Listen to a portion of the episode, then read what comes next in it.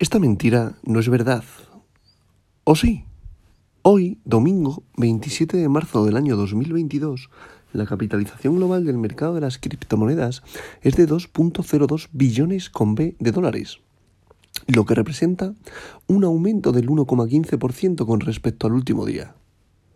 El volumen total del mercado criptográfico en las últimas 24 horas es de 62.000 millones de dólares, lo que supone una disminución del 26,34%.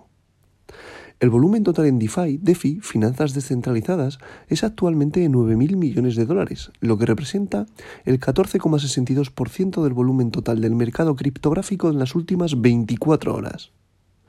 El volumen de todas las monedas estables, recordad, aquellas que son stablecoins, las que son paridad al dólar, al euro, al yen, en este caso siempre que hablamos de ello es paridad al dólar, es ahora de 47.000 millones de dólares, lo que representa el 75,95% del volumen total de 24 horas del mercado de las criptomonedas.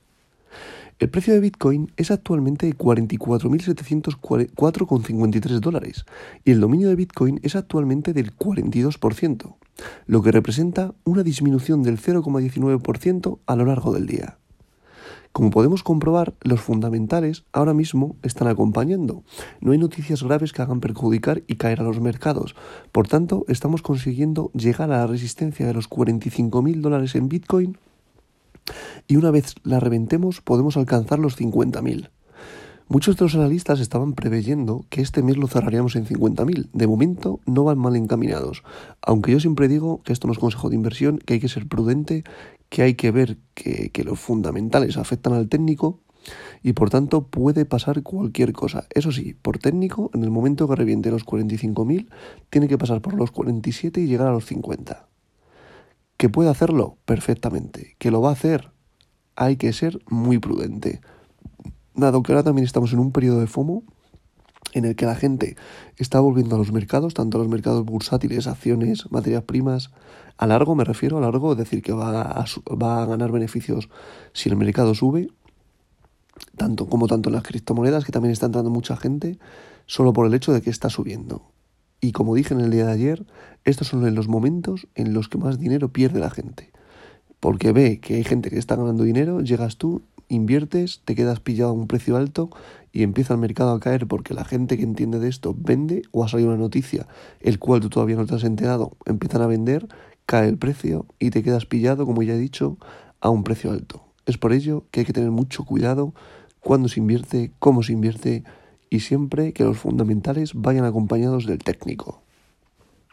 Dicho todo esto, en el domingo de hoy pasamos con el top 10. En posición número 1, Bitcoin, BTC, el rey de las criptos, con un valor unitario por moneda de 44.687,82 dólares, lo que representa una subida de un 0,70%. En posición número 2, Ethereum, con su criptomoneda Ether, con un valor unitario por moneda de 3.152,40 dólares, lo que representa una subida de un 1,13%. En posición número 3, USDT Tether, una stablecoin, paridad al dólar, Posición número 4, Binance Coin, BNB, con un valor unitario por moneda de 417,29 dólares, lo que representa una subida de un 1,41%.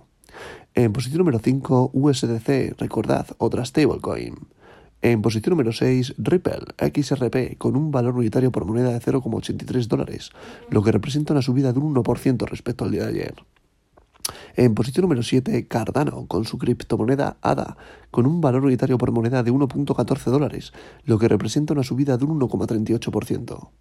En posición número 8, Solana, con su criptomoneda Sol, con un valor unitario por moneda de 102,20 dólares, lo que representa una subida de un 2,01%.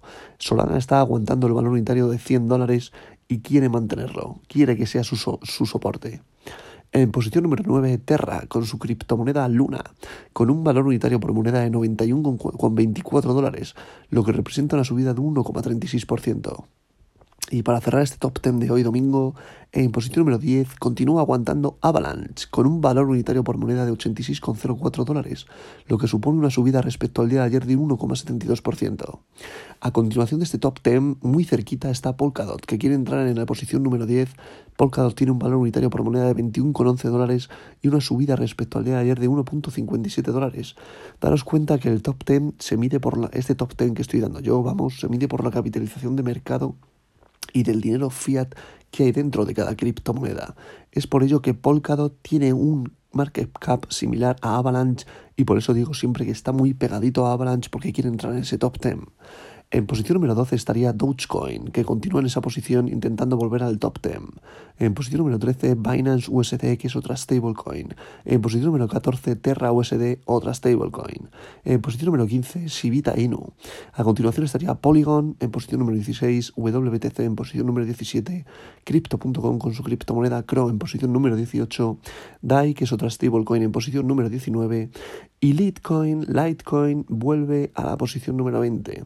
Como veis y podéis comprobar, hay muchas stablecoins que están dentro del top 10 y este top 20 que comento.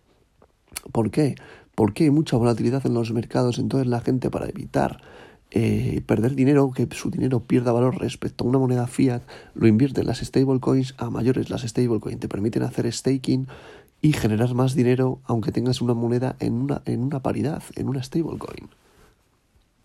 Es por ello lo importante que es entender las criptomonedas, dado que yo llegué hasta leer a una persona que quiso invertir 100 euros o 100 dólares, perdón, en este caso, en una stablecoin que era USDT y se pensaba que el precio le iba a variar, que le iba a subir de un dólar a 1,10.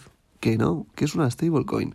Eso sí, si lo hubiese metido a staking, al meter a staking le, le dan más USDTs, que staking al final consigues que tengas más monedas, por tanto tu valor aumenta. Eso es lo bonito de este mercado, que hay que entender primero dónde inviertes, conocer las fluctuaciones, eso sí, hacer vuestro propio análisis. Vuelvo a lo mismo, esto no es consejo de inversión. Y dicho todo esto, esta verdad no es mentira.